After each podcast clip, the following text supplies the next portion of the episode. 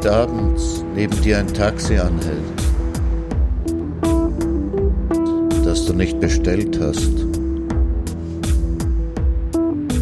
und der Fahrer die Scheibe herunterlässt und fragt, wo soll's hingehen? Dann sag, wer weiß wohin. Und steig ein. Draußen siehst du die hellen und dunklen Fenster der Stadt. Und der Fahrer erzählt Geschichten von anderswo und von nebenan. Und das Radio spielt. Fahr mit, solange bis du weißt, du bist da. Und wenn du aussteigst, vergiss das Trinkgeld nicht.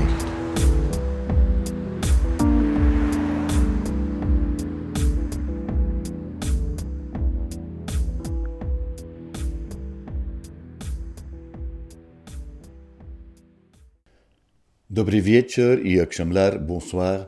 Guten Abend bei Nachttaxi.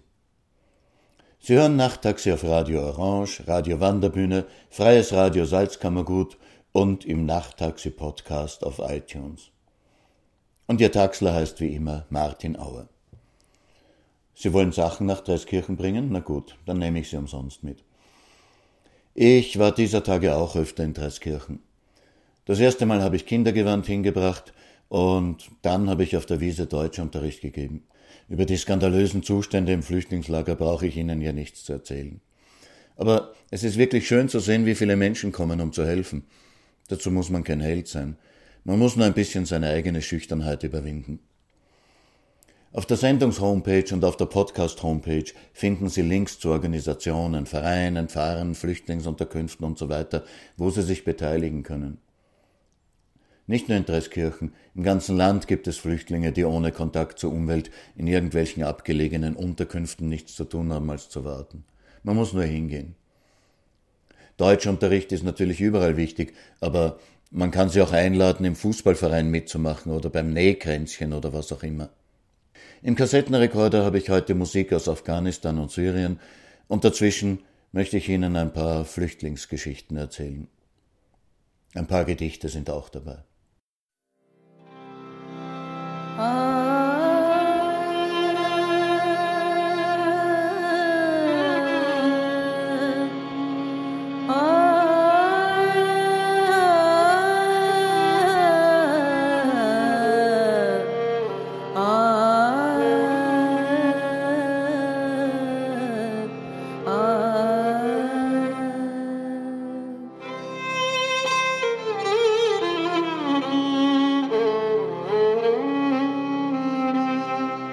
گر کنم صاحب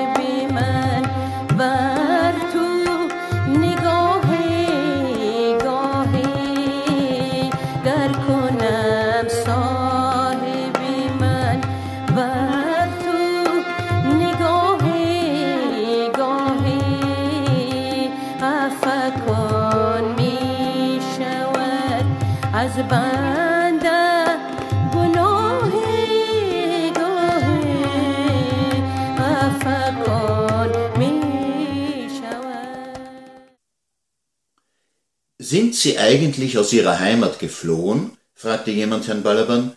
Oder sind Sie freiwillig zu uns gekommen? Tja, sagte Herr Balaban und kratzte sich am Kopf, ich bin freiwillig gekommen. Aber nur weil ich musste. Also das gibt's nicht. Entweder Sie mussten oder Sie sind freiwillig gekommen. Hm, sagte Herr Balaban, glauben Sie, dass eine Katze freiwillig Pfeffer frisst? Eine Katze? Na sicher nicht. Ja, wenn Sie ihr den Pfeffer auf einem Teller servieren, dann wird sie ihn sicher nicht freiwillig fressen. Da müssten Sie ihr den Pfeffer schon gewaltsam ins Maul schieben. Aber wenn Sie ihr den Pfeffer unter den Schwanz streuen, dann werden Sie schon sehen, wie sie ihn freiwillig aufschlägt.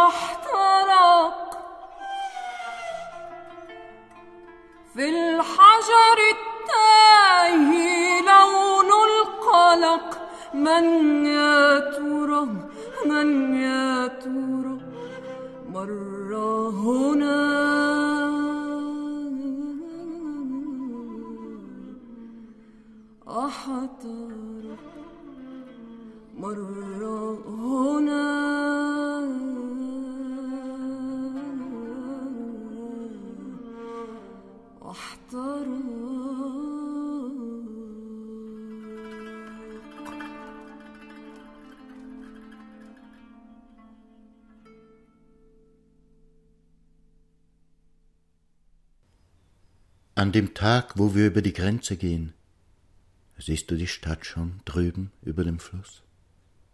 An dem Tag, wo wir über die Grenze gehen, siehst du sie schon? Wir werden ein Boot finden, angebunden, versteckt im Gebüsch, ein Seil werfen mit einem Haken dran. Wir werden im Schlamm kriechen, tief auf dem Grund, einen Tunnel graben unter dem Fluss, und der Fluss wird auf uns herunterregnen, schwere Tropfen aus dunklem Gestein. Wir werden über die Grenze gehen. An dem Tag, wo wir über die Grenze gehen, siehst du die Felder drüben über dem Fluss?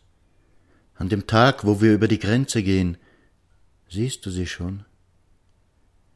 Wir werden uns unter dem Zug festhalten, auf Hochspannungsleitungen balancieren, im Morgengrauen hoch über den Wächtern.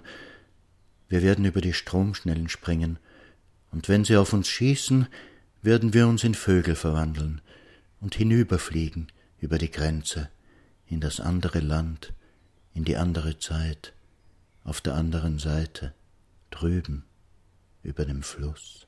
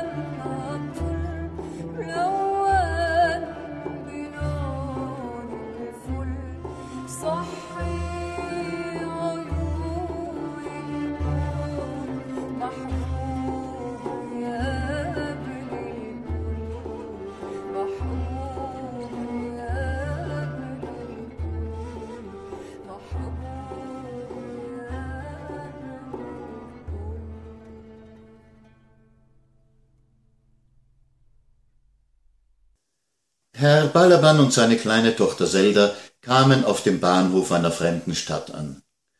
Entschuldigen Sie bitte, sprach Herr Balaban einen Mann an, was halten Sie von der Ausländerfrage? Oh, sagte der Mann, ich bin unseren ausländischen Mitbürgern sehr dankbar, dass sie uns die schweren Arbeiten abnehmen, die niemand sonst machen will. Vielen Dank, sagte Herr Balaban und wandte sich an einen anderen. Verzeihen Sie, was halten Sie von der Ausländerfrage? Der Mann sagte, wissen Sie, ich finde, dass unsere ausländischen Mitbürger frische Farben in das Bild unserer Stadt bringen und unsere Kultur mit neuen Impulsen bereichern. Dankeschön, sagte Herr Balaban und wandte sich an einen dritten Mann. Was bitte halten Sie von der Ausländerfrage? Also wenn Sie mich fragen, mir wär's lieber, wenn die alle zu Hause bleiben und uns in Ruhe lassen würden. Oh, strahlte Herr Balaban, endlich ein ehrlicher Mann. Würden Sie bitte einen Moment auf unsere Koffer aufpassen? Ich muss mit der Kleinen da aufs Klo gehen.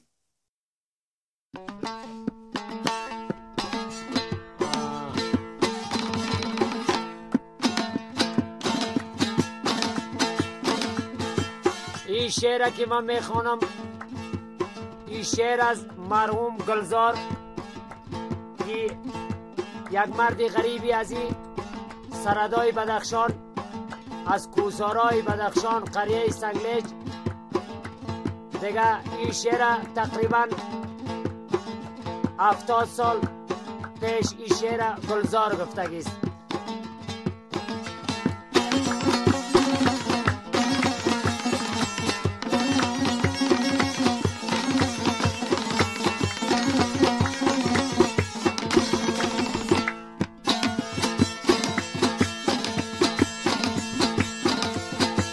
در خیال عشق خوبان دل پریشان ما چون مریض هجر موی جویای درمان ما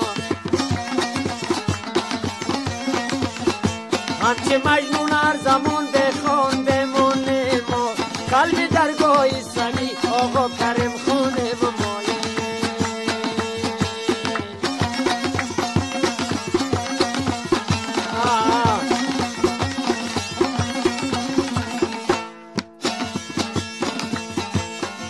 خبر بودم که دل را از برم دل دار برد عقل و هوش و فکر ما و جادوی قرار برد جسم را غارت کرد فی جمله را یک بار برد ود را کم ببرده به جسم به جان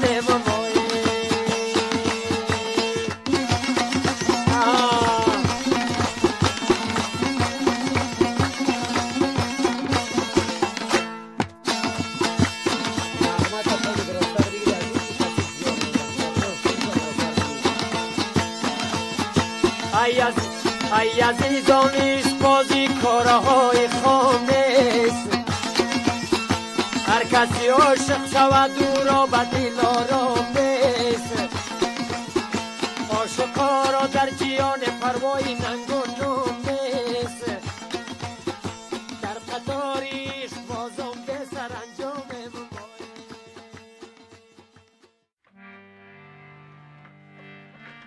Und hast du die Decke mitgenommen, mein Sohn? Die Decke aus roter Wolle? Ich hab sie für dich gewebt, mein Sohn. Dort im Norden sind kalte Nächte. Ja, Mutter, ich habe die Decke mit, die Decke aus roter Wolle. Wenn sie mich einhüllt, denk ich an dich und wie du mich immer gewärmt hast. Und hast du die Dollars mit, mein Sohn, die Dollars in kleinen Scheinen? Ich hab sie für dich verdient, mein Sohn, mit Putzen und Waschen für Fremde. Ja, Mutter, ich habe die Dollars noch, die Dollars in kleinen Scheinen. Ich hab sie ins Jackenfutter genäht, direkt über meinem Herzen. Und hast du ein Heim gefunden, mein Sohn? Ein Haus, einen sicheren Hafen? Hast du einen Platz, wo du bleiben kannst, ohne Furcht vor Hunger und Feinden? Ja, Mutter, ich habe ein Heim gefunden. Hier werde ich für immer bleiben. Auf dem Grund des Meeres, da liegt es sich ruhig, ohne Furcht vor Hunger und Feinden.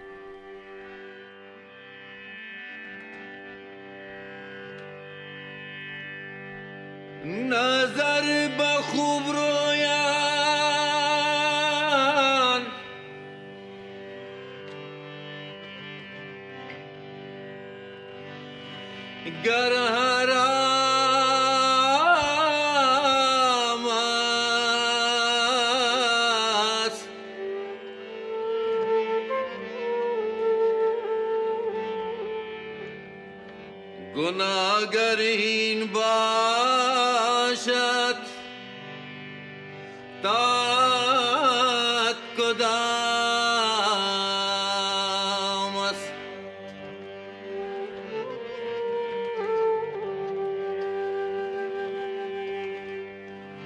Sofian mastando zayet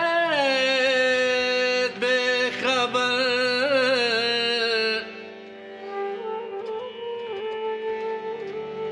Az ki pursam man rae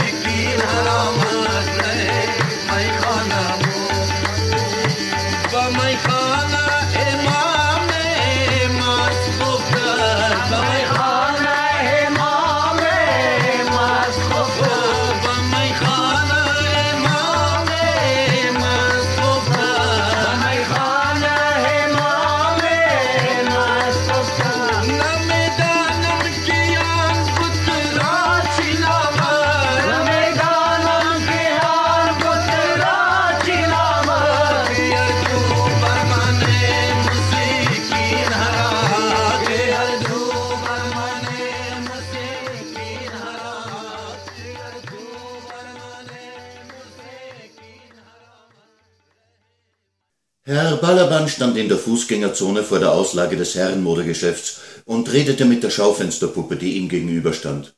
Guten Tag, haben Sie nicht eine Arbeit für mich? Ich bin fleißig und geschickt. Eigentlich bin ich gelernter Schneider, aber ich kann Gabelstapler fahren und mit einem Presslufthammer umgehen, Mauern und Zimmern, kaputte Radios und Nähmaschinen reparieren und auch sonst fast alles. Was machst du denn da? fragten ein paar Bekannte, die vorbeigingen. Was redest du mit der Puppe da? Hm, ich übe Absagen zu ertragen.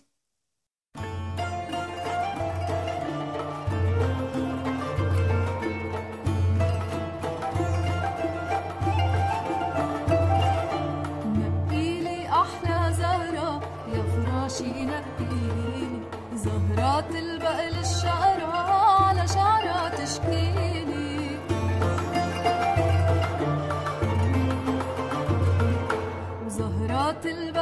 شقرة على شعري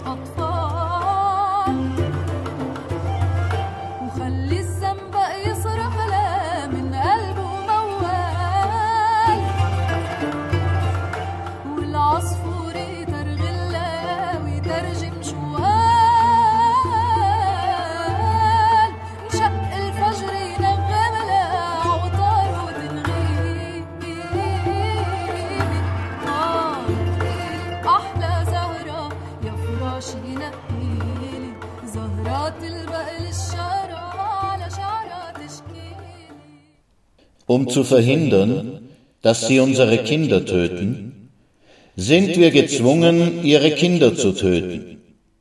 Und solange sie uns zwingen, ihre Kinder zu töten, werden wir dafür ihre Kinder töten. Und für jedes Kind, das sie uns zwingen zu töten, werden wir Rache nehmen und eins ihrer Kinder töten. Und wir werden so lange ihre Kinder töten, bis sie aufhören, uns zu zwingen, ihre Kinder zu töten. Und wenn sie unsere Kinder töten, um zu verhindern, dass wir ihre Kinder töten, wird uns das nicht hindern, ihre Kinder zu töten. Denn wir müssen ihre Kinder töten, damit sie nicht unsere Kinder töten, auch wenn sie dafür unsere Kinder töten.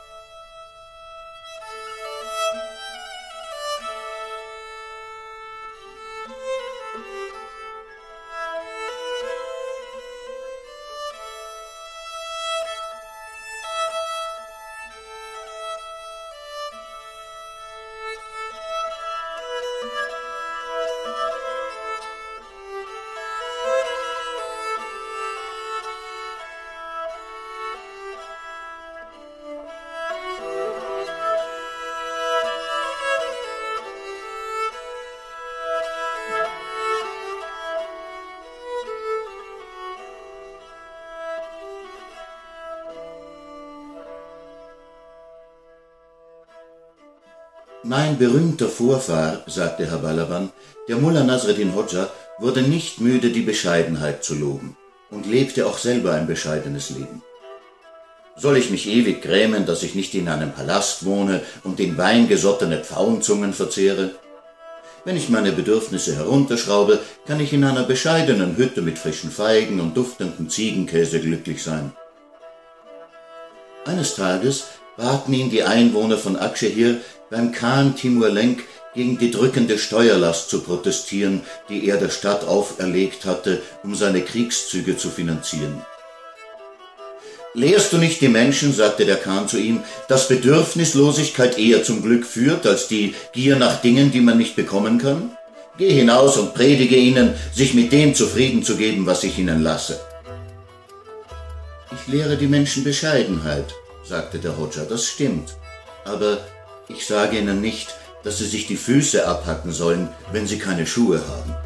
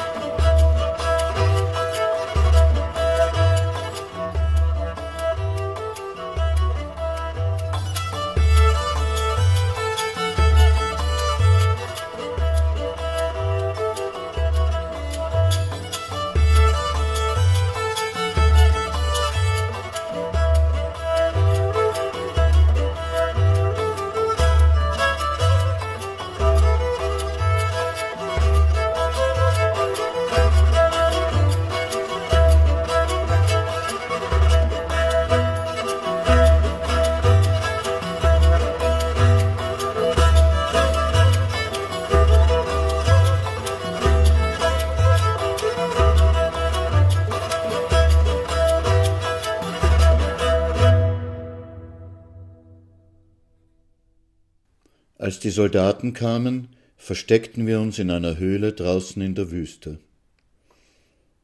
Wir hatten einen Sack aus Ziegenleder gefüllt mit Wasser, ein paar Laibe Brot und ein paar Feigen. Das war alles. Unsere zwei Ziegen hatten wir zurückgelassen. Ich war traurig, denn Großvater sagte, dass wir sie nicht wiedersehen würden. Die Soldaten würden sie töten und essen. Mutter weinte leise, aber sie ließ das Baby an ihrer Brust saugen, damit es nicht zu schreien anfing und unser Versteck verriet. Ich wusste, dass ich nicht weinen durfte, denn ich war ja schon ein großes Mädchen, und Großvater sagte, dass ich alles verstehe wie eine Erwachsene. Ich durfte ganz leise mit Großvater sprechen.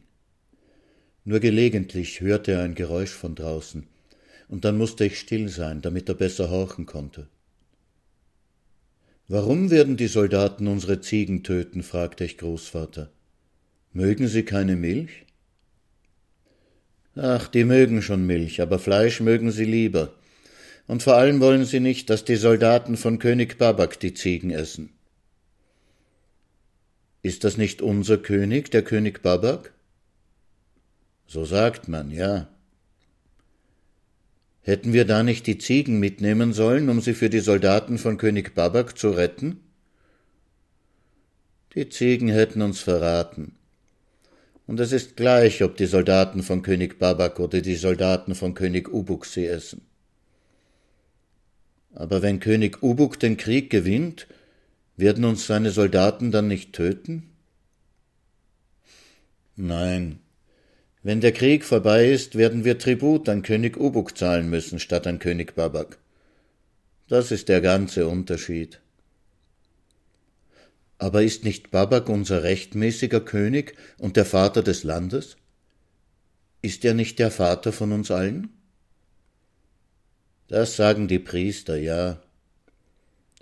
Aber vor ihm war Erik unser König und der Vater des Landes, und wir mussten im Tempel für seine Gesundheit beten. Dann hatten Babak und Erek Streit, weil Erek die Ehre von Babak besudelt hatte, und Babaks Armee besiegte Erek, und Erek wurde getötet, und Babak eroberte sein Land. Hat nicht auch König Ubuk König Babaks Ehre besudelt? So heißt es, ja. War dann nicht Babak im Recht, für seine Ehre zu kämpfen? Könige tun so etwas, ja. Kämpfst du nicht um deine Ehre, Großvater? Wir Bauern kämpfen nicht um unsere Ehre. Wenn der Priester mich ein faules Schwein nennt, weil ich ihm nicht genug Korn zum Speicher bringe, dann kann ich meine Ehre nicht verteidigen. Die Priester würden mich zu Tode peitschen lassen. Aber bei Königen ist das etwas anderes. Könige müssen lernen, ihre Ehre zu verteidigen. Warum die Könige und die Bauern nicht? Ach, wenn ein König die Ehre von einem anderen König besudelt, dann ruft der seine Armee zusammen und kämpft mit dem anderen König. Manchmal verliert er sein Leben in der Schlacht, und manchmal wird der andere König getötet, und der Sieger nimmt sich das Land des Verlierers und fügt es seinem eigenen Reich hinzu. Der Verlierer erfährt nicht, dass man auch sterben kann, wenn man seine Ehre verteidigt, weil er nämlich tot ist. Und der Sieger lernt, dass es sich lohnt, seine Ehre zu verteidigen. Als mein Großvater jung war, gab es in diesem Tal dreißig kleine Königreiche. Jetzt gibt es fünf große. Weil die Könige Streit miteinander hatten? Weil ihre Ehre befleckt worden war? Es war immer irgendwas von der Art. Und war es schon immer so? Hat es immer schon Kriege gegeben, damit die Königreiche größer und größer werden können? Ich weiß es nicht, sagte Großvater. Mein Großvater hat gesagt, dass einmal eine Zeit war, wo es keine Könige gegeben hat, nur Bauern. Er hat gesagt, dass sie in Dörfern zusammengelebt haben und dass sie vom Krieg nichts gewusst haben. Ich kann mir vorstellen, dass es wahr ist, was Großvater gesagt hat. Warum sollten Sie mit dem Nachbardorf kämpfen? Warum sollten Sie ihnen ihr Land wegnehmen wollen? Ein Bauer kann nur so und so viel Land bebauen. Er hat keine Verwendung für mehr Land, als er mit seiner Familie beackern kann. Nun ja, vielleicht hatten sie viele Kinder und nach einiger Zeit gab es mehr Familien, die Land brauchten. Würden sie dann einen Kampf beginnen, um jemand anderem das Land wegzunehmen? Ich glaube nicht. Ich glaube, sie würden lieber das Land, das sie hatten, aufteilen, als einen Kampf zu beginnen und zu riskieren, getötet zu werden. Und sogar wenn sie einen Kampf beginnen würden, dann würden sie aufhören, wenn sie genug Land erobert hätten. Ihrer Gier wäre immer eine Schranke gesetzt, weil sie das Land selbst bebauen mussten. Aber die Gier eines Königs ist ohne Ende. Ist denn ein König ein anderes Wesen als ein Bauer? sagte ich. Ist es vielleicht eine andere Tierart, so wie Ziegen keine Schafe sind?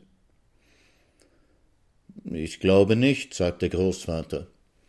Wenn du den Sohn eines Bauern nimmst und ihn als einen König aufziehst, dann wird er alle die Dinge tun, die Könige tun. Warum sind dann Könige anders?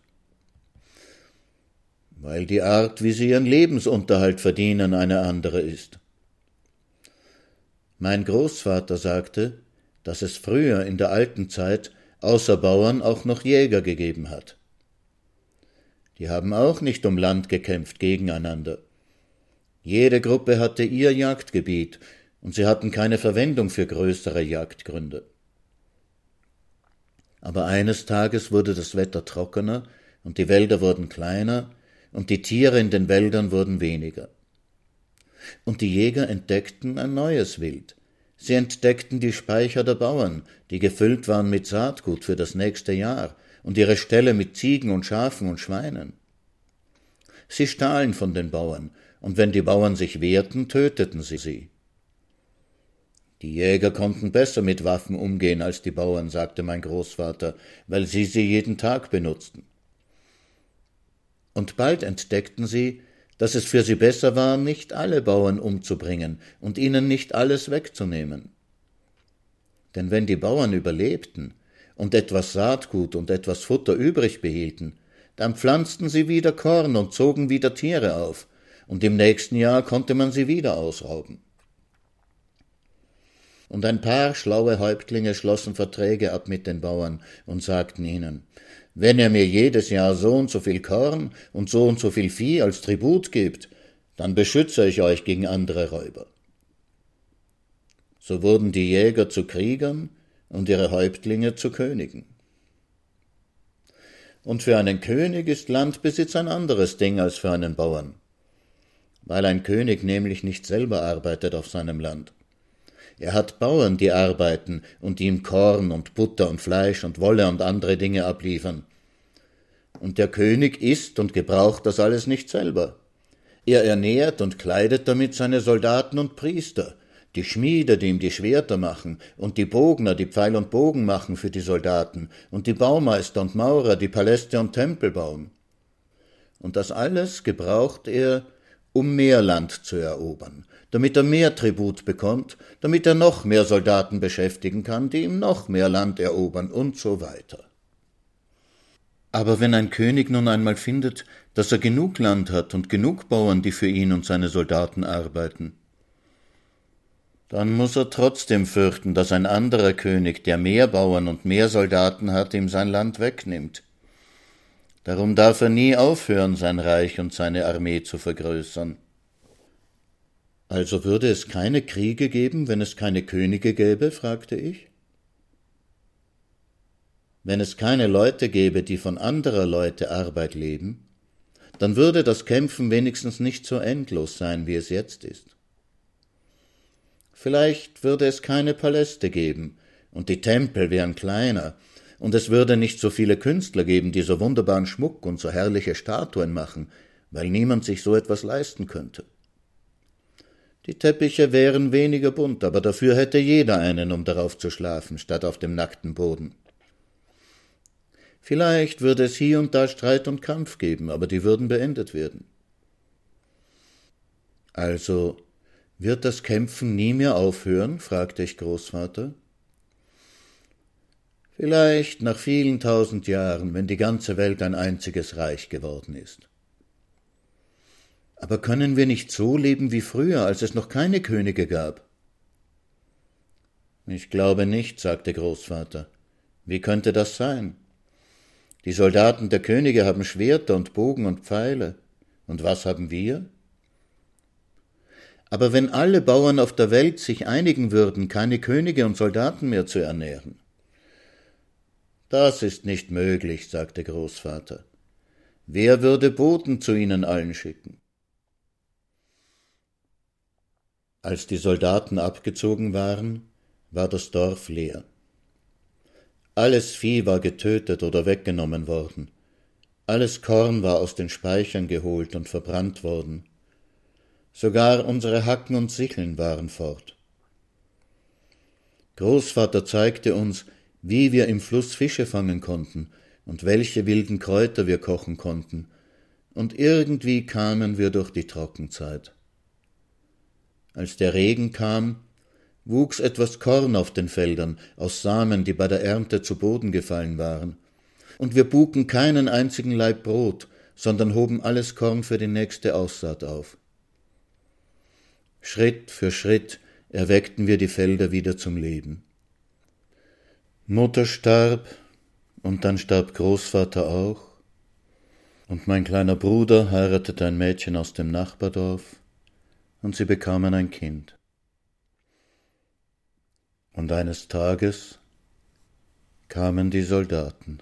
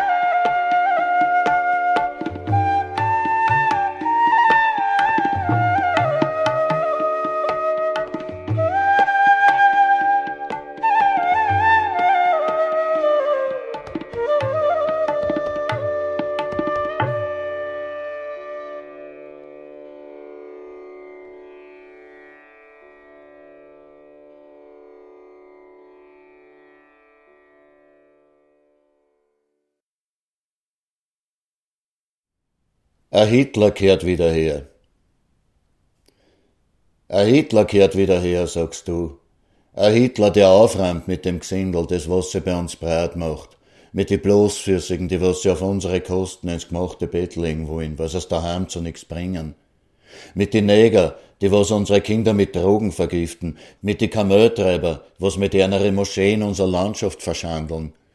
Mit die Kopfdurchweiber, die zu sind, das Deutsch lernen und mit ihren sechs Bankerten von der Kinderbeihilfe leben, auf unsere Kosten. Ein Hitler kehrt wieder her, der aufräumt. Ein Hitler, der die Juden vergast hat, die Zeugen Jehovas aufgehängt und die Kommunisten in Schädel angehackt hat. Ein Hitler kehrt wieder her, sagst du, der aufräumt. Weil du, du kehrst ja nicht zu dem Gesindel. Du bist ja kein Bloßfüßiger, kein Neger, kein Kameltreiber, kein Kopfdurchgredel. Du bist ja kein Jud, kein Zigeuner, kein Kummel. Weil du, wenn einmal aufgeräumt ist, dann kehrst ja du zu die Herren dann kehrst ja du zu die Herren, die die Goschen halten müssen, wann die Wurst immer teurer wird und nur mehr nach Müll schmeckt. Zu die Herren, denen's die Kinder anrichten, dass den Vater anzeigen, wann er's über die Steuern aufregt. Zu die Herren, die zu keiner Wahl gehen brauchen, weil's keine Parteien mehr gibt. Zu die Herren, die in der Zeitung nur lesen dürfen, was der Propagandaminister erlaubt. Dann kehrst ja du zu die Herren, die sie für ihr Gehalt immer weniger kaufen können, weil der Führer Raketen braucht. Dann kehrst ja du zu die Herren, die in der Schlangen vorm Geschäft keine Witze über den Ernährungsminister machen dürfen, weil sonst nämlich auch ins KZ kommen. Dann kehrst ja du zu die Herren, die vors Gericht gestellt werden, wann sagen, dass der Führer einen Krieg anfängt. Und du kehrst dann zu die Herren, die an die Front geschickt werden, wann der Krieg anfängt. Ja, du gehörst dann zu die Herren, die verblierten dürfen, das mal in China vielleicht oder in Afrika, und wenn's nicht verblierten, dann verstreut werden oder verbrennt zu Oschen und Wasserdampf. Zu die Herren kehrst dann du, wann wieder ein Hitler kommt.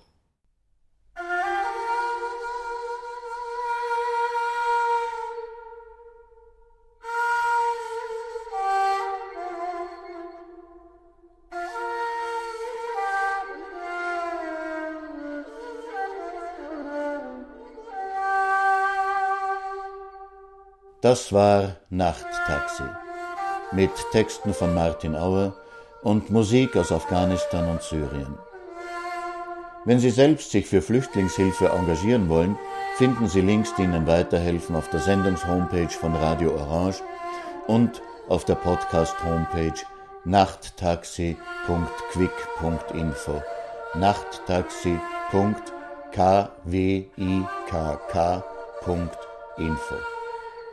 Also dann, gute Nacht, dobranoc i geceler, bonne.